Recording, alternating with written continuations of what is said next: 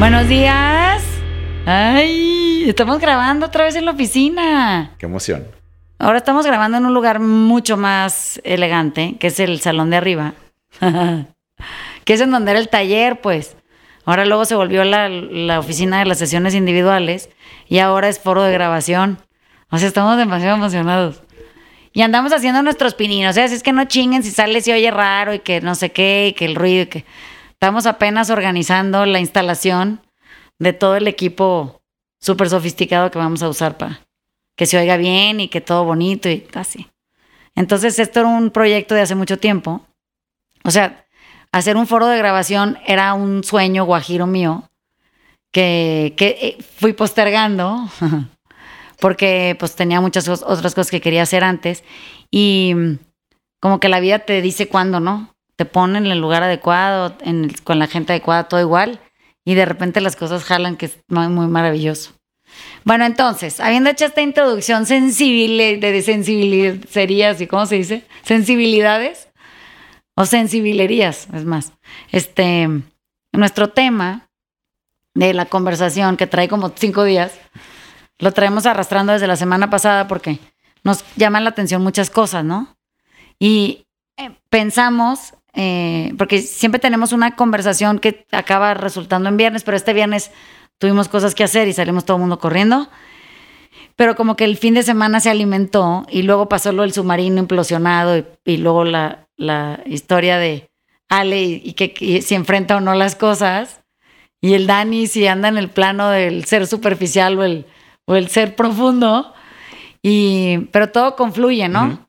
Y de repente resulta que nos damos cuenta que tenemos todo el mundo una identidad creada con la que nos identificamos y que, alimentamos con el, con el paso del tiempo, ¿no? Y creemos que eso somos. Entonces, eh, a cuenta de esto venía oyendo un podcast ahí de unos güeyes que se llaman los minimalistas, que están medio torturados del cerebro y no entienden muy bien qué significa el falso ser y grabaron un podcast de eso y me puse a oírlo y como que sentí la necesidad de aclarar la teoría de, de qué significa una identidad creada. Y no es que nos confundamos con nuestro carro, digo que no mamen, es una simplificación muy pendeja esa, sino cómo nosotros, em, para poder definirnos, porque no nos queda cómoda la idea de decir yo soy y luego ya, ¿no? O sea, la presencia.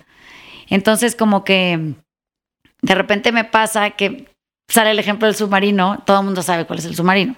Hace unas una semana andaban unos güeyes que querían ir a ver el Titanic, no sé ni cómo pensaron que eso era una posibilidad. Y, se metieron en un submarino, que, que era una cosa rarísima, porque era como una especie de supositorio marino que estaba construido en teoría para aguantar no sé cuántas toneladas de presión de agua que era una barbarie porque eso era, ese submarino no iba a aguantar. Y decidieron irse a, en una ventana de oportunidad del buen clima, según entiendo. Decidieron bajarse cinco güeyes a explorar las profundidades del océano y ir a ver un, el Titanic, que ya está súper grabado, o sea, lo podemos ver ya en documentales y todo, no es necesario ir a verlo en persona. Total que los güeyes se perdieron, en teoría, y no los encontrábamos y entonces este Resulta que pues ni se perdieron ni nada, la hora y veinte de andar ahí navegando, implosionó el submarino y se murieron. Y como dice, bien, es mejor que no hayan sufrido porque qué horrorífica situación, ¿no?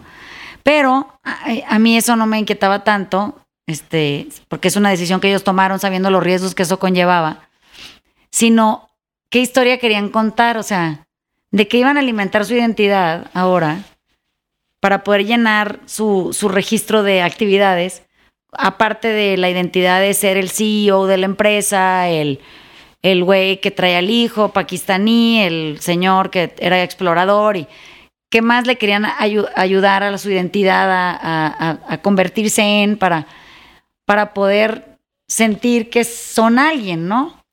Y entonces me, me, me puse a pensar a lo largo del fin de semana cuántas veces yo he rellenado mi biografía con cosas que me parecen interesantes y, dignas de ser vistas. Y, me cuento una historia de quién soy cuando en realidad no soy eso, eso hago o de eso relleno mi vida. Pero soy lo mismo que todo el resto del mundo, o sea, soy esta sensación de río profundo que existe porque pues aquí anda. Y, y, en esto de querer conectar con lo que en realidad somos, no nos gusta la sensación del vacío que eso produce o, de la falta de identidad que eso produce. Y pues de repente nos tenemos que definir hacia la afuera con, con cierto tipo de títulos o de, o de adquisiciones o de pertenencias o de cosas que creemos que son relevantes y, nos, nos, confundimos tanto que de pronto acabamos viviendo vidas, eh, ahora sí, verdaderamente vacías, en lo que hoy di una clase de, de la horizontalidad, que es el, el, ser superficial, y la verticalidad, que es el ser profundo.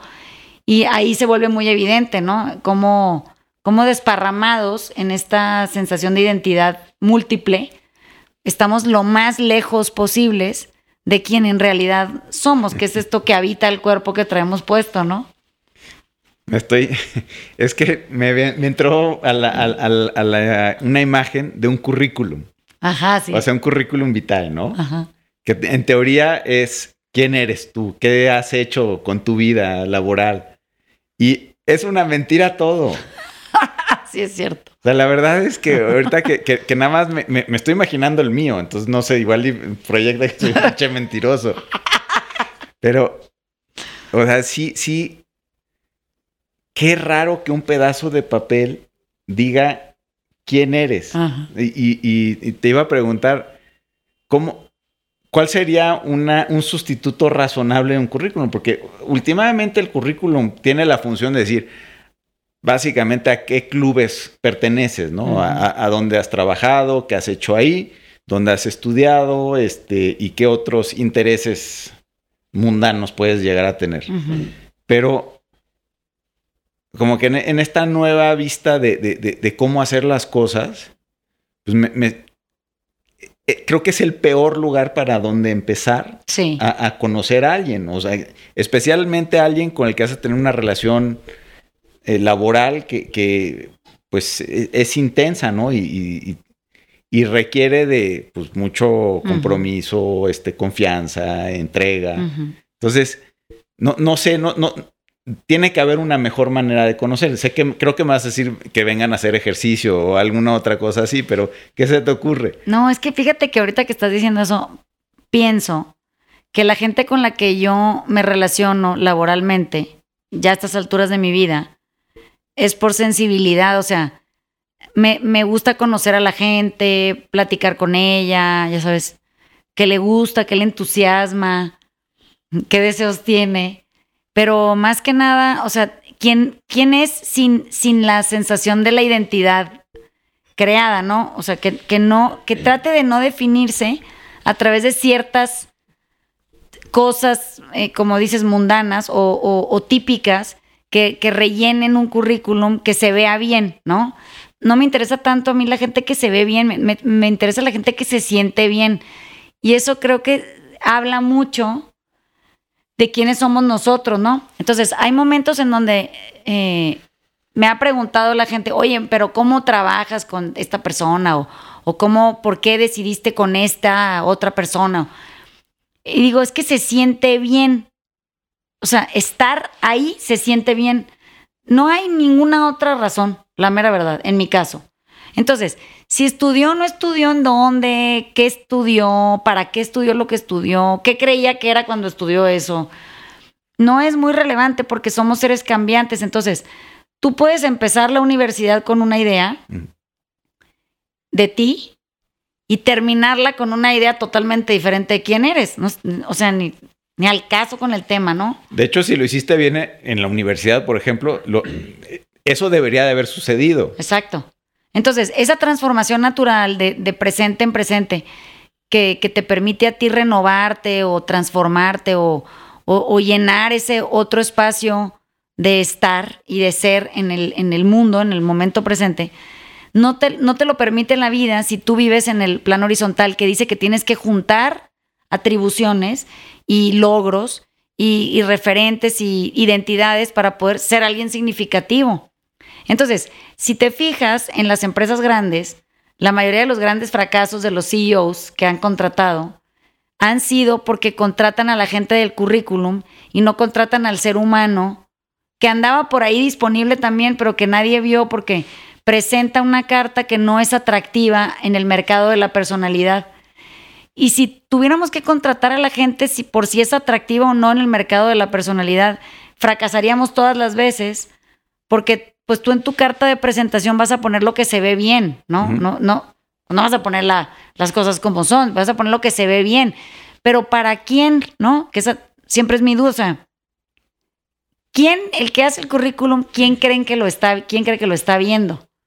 Entonces, si yo fuera la de recursos humanos de la empresa, pues hazte cuenta que tú tendrías que venir conmigo y me tendrías que explicar quién es tu superhéroe favorito, por decirte. Y, qué, qué razón lo hace tu superhéroe favorito o qué motivos, ¿no? Pero esas preguntas nadie las va a hacer porque no se consideran relevantes, pero creo que son determinantes para poder medio ver minúsculamente dentro de la ventana de la vida de esa persona algo que, que, tiene que ver con su forma de estar en el mundo. No quién es, ¿eh? pero su forma de estar ahí, cómo ve la realidad y cómo la percibe y con qué se identifica, ¿no? Lo otro me parece tan superficial y tan mundano que, creo que estamos actuando al revés. O sea, los grandes capitales eh, que, que se pagan a gente que en teoría tiene el currículum correcto, siempre siento que es dinero que en su mayoría se va a fondo perdido porque esa persona lo acumula como retribución a su esfuerzo, ¿no? Y la gente que lo hace de, de la manera correcta, piénsalo en, en, el plano vertical, lo reinvertiría en, en poder habilitar a más gente a, a, vivir de lo que le apasiona, ¿no? No de quién es. Porque no sabemos nunca quiénes somos. O sea, esa, esa pregunta no tiene respuesta. O sea, ¿quién eres? Si te contestaran en una entrevista, sepa la chingada, lo contratas. Hazte cuenta. bueno, Esa sería la métrica. Pero es un poco lo que exigen, ¿no? O sea, te vas a casar o algo así, como diciendo, bueno, eh, tenés que estar como que medio comprometido ahí con las cosas que, que, le estás ofreciendo al otro como para decir, bueno, para ver que te, a ver si te compran o no te compran, ¿no? diciendo, si soy un erudito ahí con, con todos los requerimientos del otro pide, bueno, si se casan las personas. Te encontrás con un, con un currículum que se lo vas a presentar a supuestamente a tu jefe o, o el que va a ser tu jefe que te vas a sentar ahí y no vas a decir nada, bueno, siénteme, ¿no? Como más o menos como me siento, me vas a me vas a contratar o y, ya no te digo nada, ¿no? Sí tiene que llegar al punto de salirte de lo vertical que hablábamos hoy, pasarte a lo horizontal como para decirle al otro que más o menos hablamos el mismo idioma eh, para lograr algo juntos, ¿no? Y ese algo juntos es, no sé, será un poco más de éxito o, de plata o lo que quiera la empresa en ese momento o, matrimonio, no sé, ser felices o estar eh, tranquilos viviendo, no sé, cada quien busca algo diferente.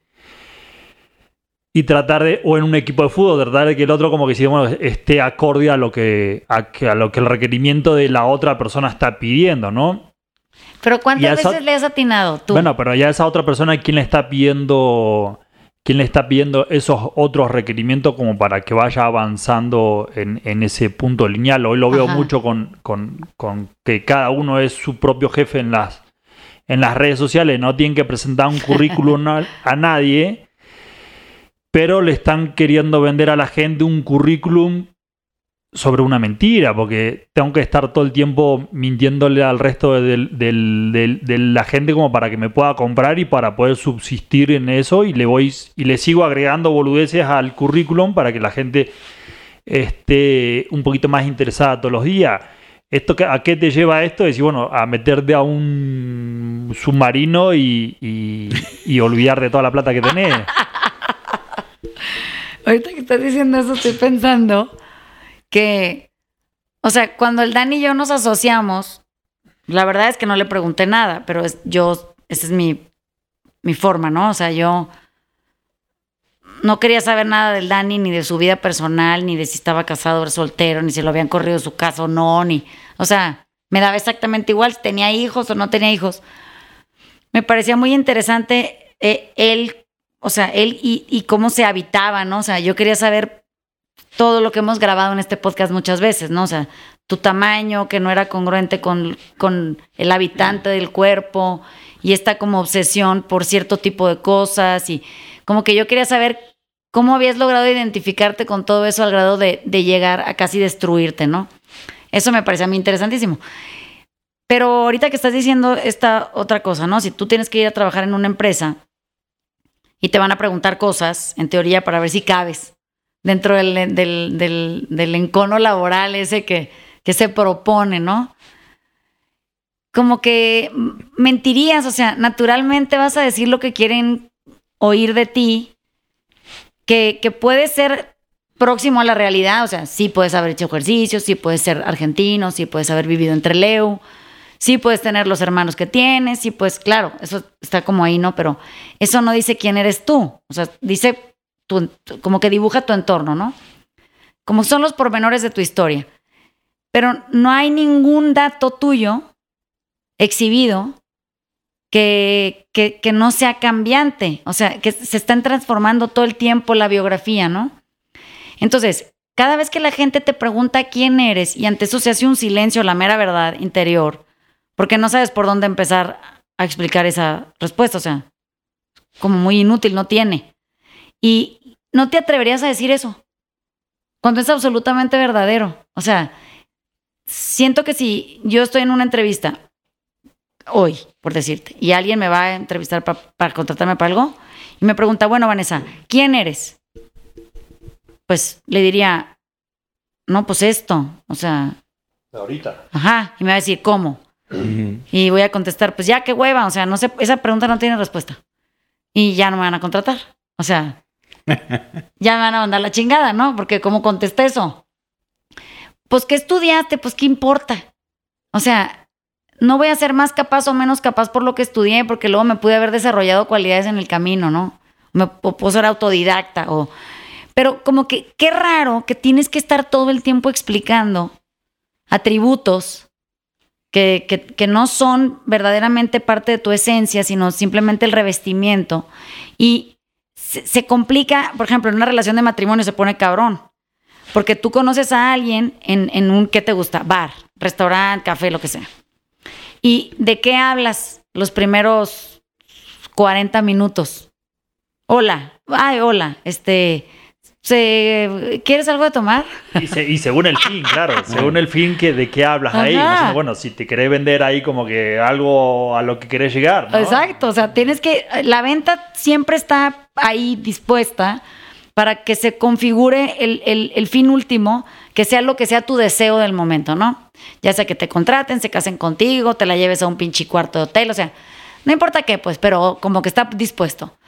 Pero en el fondo, tú regresas a tu lugar de tu casa, tu cuarto, tu, tu vida. Bueno, pero ahí la necesidad no cambia. ¿Pero cuál necesidad? O sea, la necesidad de la venta, no, eh, la necesidad que tiene uno... De venderse. De venderse Ese es mi punto. Pero fíjate, es que uno se quiere vender constantemente porque si no sientes que no vales, o sea, si no te compran, ¿quién eres? Pero a ver, yo tengo una teoría. A ver. Entonces, en, el mundo este, horizontal, Ya, ya establecimos que eh, son puras falsedades. Sí. Pero esas falsedades de alguna manera nos dan certeza, que también es una pendejada. Pero, sí. Entonces, ante mayor, ante mayores datos que puedas ofrecer, en teoría más certezas vas a tener. Entonces, si yo te digo, yo fui a esta escuela, o yo trabajo aquí, o yo tengo estos pasatiempos, tú en tu cabeza empiezas a hacer una imagen. Así es. Que te puede o no ser atractiva. Y entonces, de alguna manera, estas certezas, otra vez, que son falsas, este, te, hacen llegar a una conclusión de algo que sería un comportamiento de una persona esperada. Sí. Y todo eso es una pendejada. Por eso te digo, o sea, esto de la popularidad no existe porque en el fondo eres igual que cualquier otro ser humano habitando un cuerpo. O sea, no hay diferencia entre tú y la persona enfrente y el güey de al lado, porque todos traen un cuerpo puesto que está en proceso de morir y luego, pues, o sea, no hay mucho, mucho más de simple que que estamos aquí por un periodo limitado en una, en una vida que, que tiene un referente humano, atrapados en un cuerpo y, todos tratando de convivir y, y, haciendo como que la convivencia depende a quién compras. Y hay quien compra mejor que otros, ¿no? Aparentemente. Y hay quien se vende mejor que otros. Pero es una pinche chingadera pensar que eso y la realidad tienen algo que ver. No sé si me explico, o sea, la realidad es que eh, estás, o sea, hay una frase en uno de los libros que estamos leyendo en el taller de, lectura de la cárcel que dice que, que, de esta vida también vamos a salir muertos. Y no hay excepciones a la regla, o sea, todos nos vamos a ir de esta vida muertos y luego ya, bienvenido a la realidad. Entonces, ¿qué hacemos en el proceso ese que nos inquieta tanto y nos angustia tanto la idea de morirnos y no estar aquí de repente? Esta personalidad tan chingona va a desaparecer. que hacemos todo lo posible por, por crearnos una identidad duradera. O sea, yo tengo un tío que es muy fanático de Napoleón Bonaparte, ¿no? Sabe todo de Napoleón Bonaparte. Es, es, o sea, yo creo que es su más grande fan, ¿no? Tiene una colección muy importante de pertenencias de Napoleón Bonaparte. Pertenencias, ¿no? Y siempre pienso que es muy curioso porque, o sea, Napoleón Bonaparte era un pinche güey común y corriente, o sea, era un güey con necesidades de identidad muy grandes. Quería que lo reconocieran por ser esta grandísima persona eh, y, gran conquistador y un gran estratega y un güey que comandaba ejércitos gigantescos y chingaderas de ese tipo. Y se murió, pues igual que todo mundo, ¿no? Y lo enterraron y así todo. Y sus cosas, que esto un poco lo del documental de eso era lo otro que, que, estábamos tratando de averiguar antes de empezar a grabar. O sea, ¿qué era lo que queríamos discutir? En un, en un documental que hay de, de un pintor muy famoso, este, holandés, y, eh, estábamos viendo el documental y de repente sale un señor que hace una aclaración muy curiosa. Dice, es raro pensar que la gente que tiene las grandes obras de arte le, le pertenecen, ¿no? Dice, la gran cualidad que tienen los ricos es que se van a morir.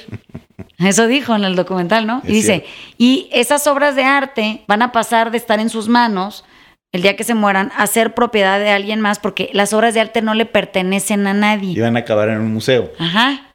En una colección privada de un museo, o sea.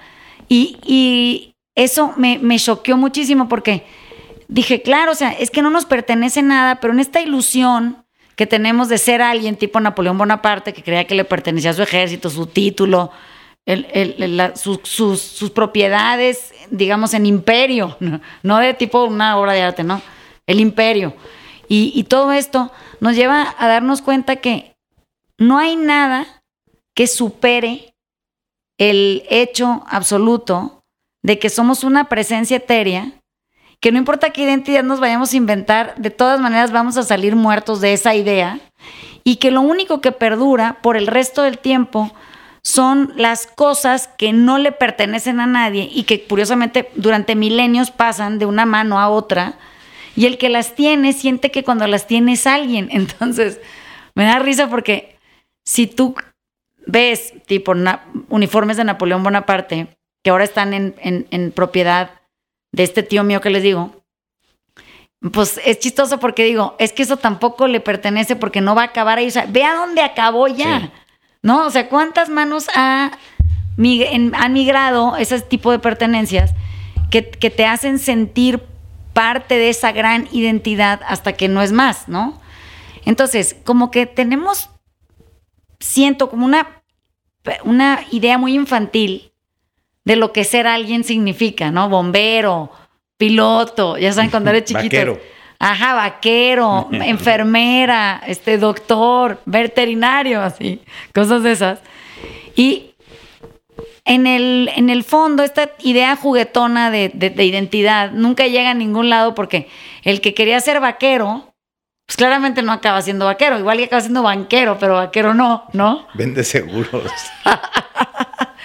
o cosas de ese tipo, ¿no? Que, nos llevan a la gran confusión, que, que, que, no nos deja estar quietos con lo que somos, que es esta presencia en este momento y no la podemos aprovechar, o sea, no la disfrutamos, porque siempre estamos proyectándonos hacia esta nueva forma de alguien que queremos ser. Bueno, pero ponerle que, ponerle que todos estemos ¿no? en esa parte de, de verticalidad, todos quietos, todos felices, que nos acompañamos nada más. Sí. Este. Pero hay como que una duda, ¿no? Como que decimos, bueno, pero ¿hacia dónde, no? Como diciendo, bueno, ¿de qué vamos a trabajar? ¿Qué vamos a hacer? Es solo acompañarse y dejar que la vida te vaya llevando hacia el lugar que te, que te corresponde en ese momento. O sea, este momento que tenemos ahora de grabar el podcast acá, cagándonos de frío, me estoy cagando de frío.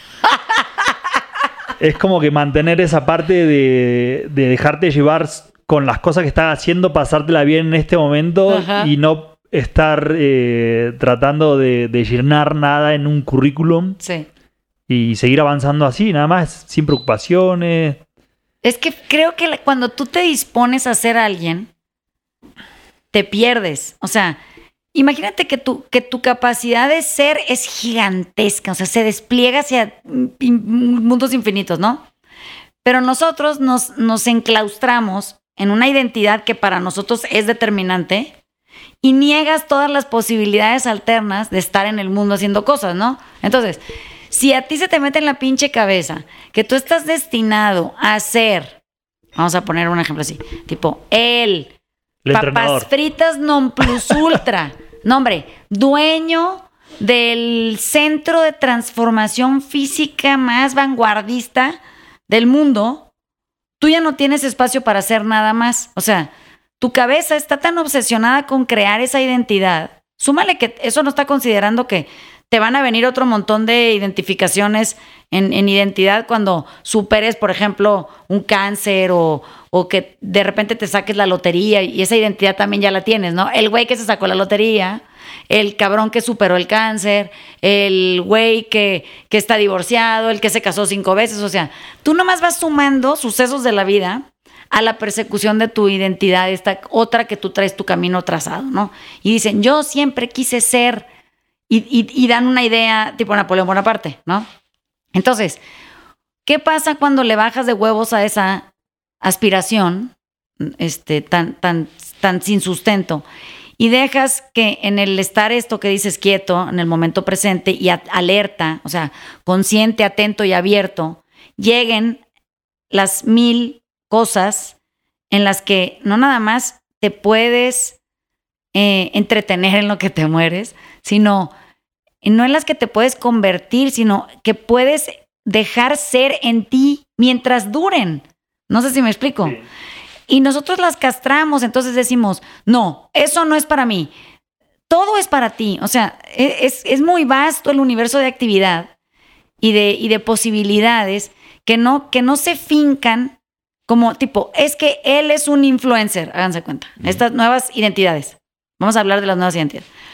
Entonces, hay gente que se define como un influencer y digo, ¿qué, qué chingados es eso, güey? No porque no sepa que es un influencer, sino, ¿qué identidad es esa creada y hasta dónde termina y cómo se limita?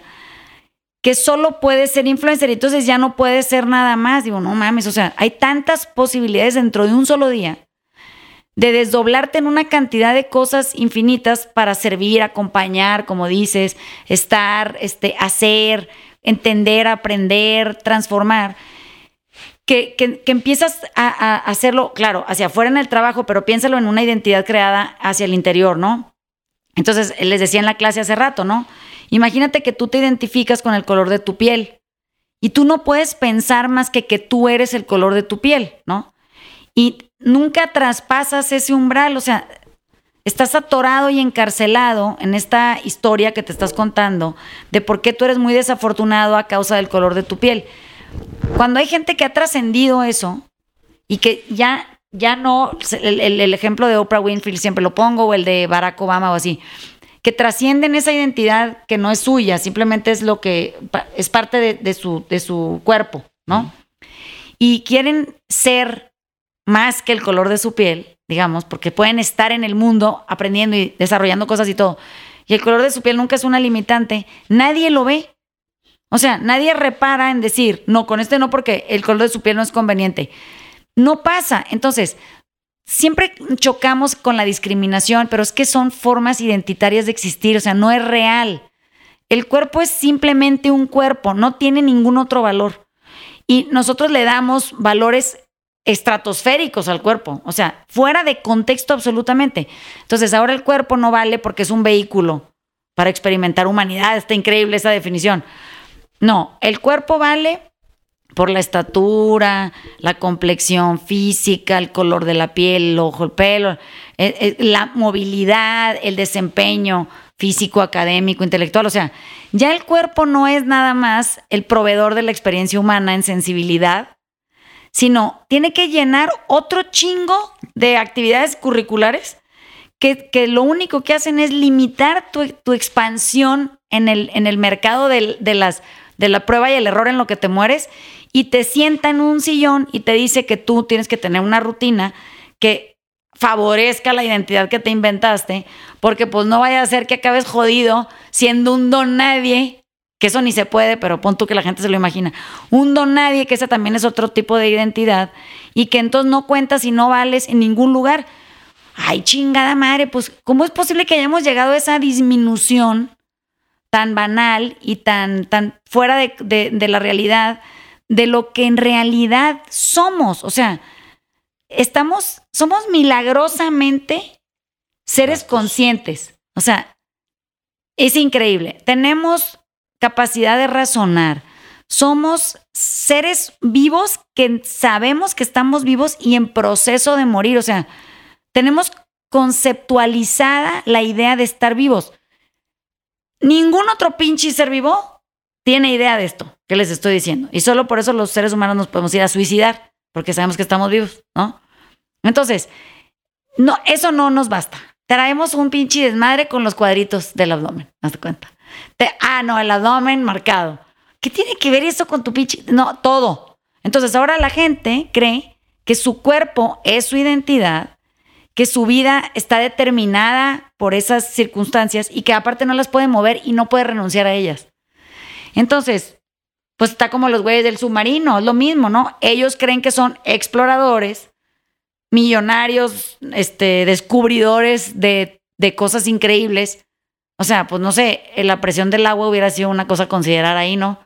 Oiga, usted se va a ir a meter allá, necesita un submarino ruso. De, los de, de veras. No esa pinche chingadera en la que se fueron y que claramente, o sea, ¿a quién se le ocurriría más que una persona que se creó una identidad endiosada que podía contra la presión del agua del Atlántico en toda su capacidad? O sea, ¿cómo llegas a esa conclusión? Sin asumirte perdido en una identidad ficticia. No sé si me explico. No, y que eres tan, tan, tan creativo que puedes hacer el submarino tan barato que lo manejas con un este con un control, de, Xbox. Pero hay una cosa que, que, que, me estoy llevando que es esto de que nada es tuyo y todo es prestado. Ajá. Y yo no lo había entendido que tu identidad o si quieres tu tu, currículum es exactamente lo mismo. Es lo mismo. Y entonces que la, la el, truco o, la tarea a hacer es, es, entender que eso también es prestado. Totalmente. Entonces te puedes, te puedes liberar de él y simplemente ponerte a experimentar la humanidad como un principiante en absolutamente todo. Sí, que te asombraran las cosas todavía. O sea, que te conmovieras con, las, con las cosas sorprendentes de la naturaleza, que, que tuvieras cercanía y conexión con otros seres humanos, aun si no los conoces, que, que, te pudieras deshacer de todos tus juicios y opiniones que son propias de la identidad creada, o sea, de la historia que tú te cuentas de ti, que, que pudieras habitar un espacio con más holgura, mm. o sea, que, que te cupiera más gente. vamos a pensarlo así, ¿no? Pero si en tu lista de identidades también está ser mamá y eso tiene una definición de puesto, puta, estás perdida. O sea, porque ya no te cabe ninguna modificación. Entonces, si tu identidad es tu ser papá y eso también trae una definición del puesto, tú no te vas a poder mover de ese lugar porque entonces, ¿quién eres? Cabrón, tú. Sí, pero es que soy papá. Bueno, sí, pero por encima y debajo de todo eso, hay un ser sensible que te habita que te podría dirigir mejor hacia un, a un destino mucho más sensible, que esta idea fija de, de cómo desempeña un padre, madre, hermano, hijo, podcaster, este, influencer, abogado, dentista, doctor. O sea, si te fijas, son como réplicas de la misma definición de Pero puesto. aparte que te van quitando opciones. Claro. No, pues es que te, te, vuelve Napoleón Bonaparte. Entonces pasa, pues. pasa el tiempo y cada vez vives más limitado. O sea, piensen, ¿quién sería Napoleón Bonaparte si no fuera Napoleón Bonaparte? O sea, alguien, yo siempre digo, ¿y ese señor quién sería si no fuera ese güey? Hay como cien mil cabrones que creen que resucitaron. ¿Ves? Te digo, está rarísimo. O sea, resucitó y reencarnó en Napoleón Bonaparte. Así es. Pero él, él es limitativo. O sea, Napoleón solo pudo ser Napoleón. No pudo ser nadie más. Se murió en la isla exiliado. Pues sí, porque su existencia fuera del su ser no valía nada. O sea, si ese güey no andaba en la pinche periferia de, de, de, su propio destino en la guerra y, y la madre armando un desmadre y creyendo que el conquistador y la chingada, ¿quién era? Se aburría, por eso se iba, por eso no, había, no había submarinos, ¿eh? Incluso ese güey pensaba que era la reencarnación de Julio César. No, no mames, Eso sí está cabrón. Bueno, pero si, si, eso te lo llevaba a la parte empresaria, ¿no? Como diciendo, bueno, el, nuevo Napoleón ahora, que sería el, el, el, unicornio que no existe, que todos le ponen un valor mm.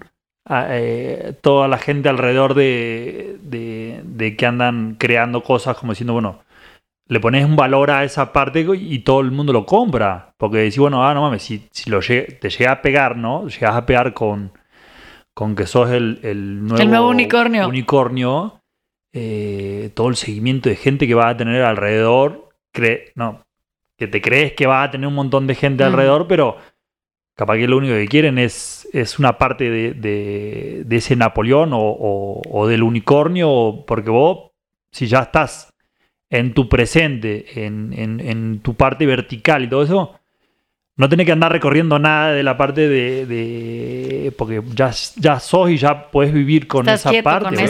O sea, eh, no tenés. como que entre más vertical estás, como que tenés la menor necesidad de andar recorriendo esa parte horizontal echado para, para darte un poco más de valor. O sea que ¿A qué voy con todo esto? Entre más cerca nos vamos metiendo a la parte vertical de, lo que hablábamos hoy, eh, ya no necesitas estar tan, tanto tiempo horizontalmente. Es que ah, eh, la, gente creo que no va a saber porque nosotros traemos un referente que no expliqué. Lo, la horizontalidad, digamos, de la que estamos hablando, es un ser superficial que se desplaza desde el pasado, pasando por el presente hacia el futuro en una inconsciencia absoluta de lo que la vida significa. Eso quiere decir, la vida es vertical, solo es presente. Y, esa verticalidad se habita en el momento ahorita, en el ahorita, no hay más. Cuando nosotros vivimos en, el, en lo horizontal, o sea, en el ser superficial, tenemos un chingo de necesidades, nos pasan un montón de cosas, tenemos 20 millones de apegos, somos súper dependientes. Y cuando vives en una sensación de verticalidad, te habitas tú, o sea, tú es, muy, es un espacio muy reducido sobre el que tienes que tener autogobierno. Entonces es muy manejable. Piensen que toda la gente que tiene estas grandes identidades se mueve en un plano horizontal, es muy superficial ese espacio, porque se desean muchas cosas y se anhelan muchas cosas y, y se persiguen muchas historias que conquistar de ti mismo para poderlas enseñar y entonces ser estas múltiples identidades en una y entonces tu currículum se ve de 17 hojas. ¿no? y se carga con muchas historias del pasado también, identidades este, adoptadas del pasado. Y entonces cuando tú vives en la vertical, que solo te defines a ti en tiempo presente, pues la historia es muy limitada, no tienes muchos referentes y eso lo hace muy grato. Cuando, cuando nosotros, han oído esto de las corcholatas, ¿no? De, de, de las propuestas para la presidencia, de la próxima presidencia de la República en los candidatos que podrían surgir por el, por el partido Morena, ¿no? Y luego los unicornios son lo mismo, o sea, tienen un nombre que los denomina y los mete dentro de un plano de desempeño. Entonces, el chiste aquí, porque tenemos que dejarle tarea a la gente que nos escucha, que luego siempre nos gusta hacer tarea a todos, ¿no? Nosotros nos llevamos nuestra tarea y quien nos escucha, pues también.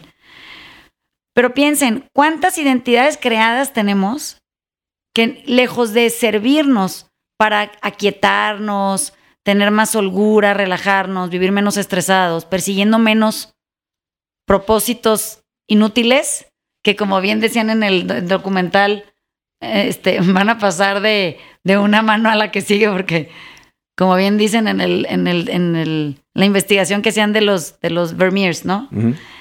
Este, la virtud de los ricos es que se mueren y entonces esos cuadros ya no son de ellos nunca, ¿no? O pasan de esas manos de uno a otro.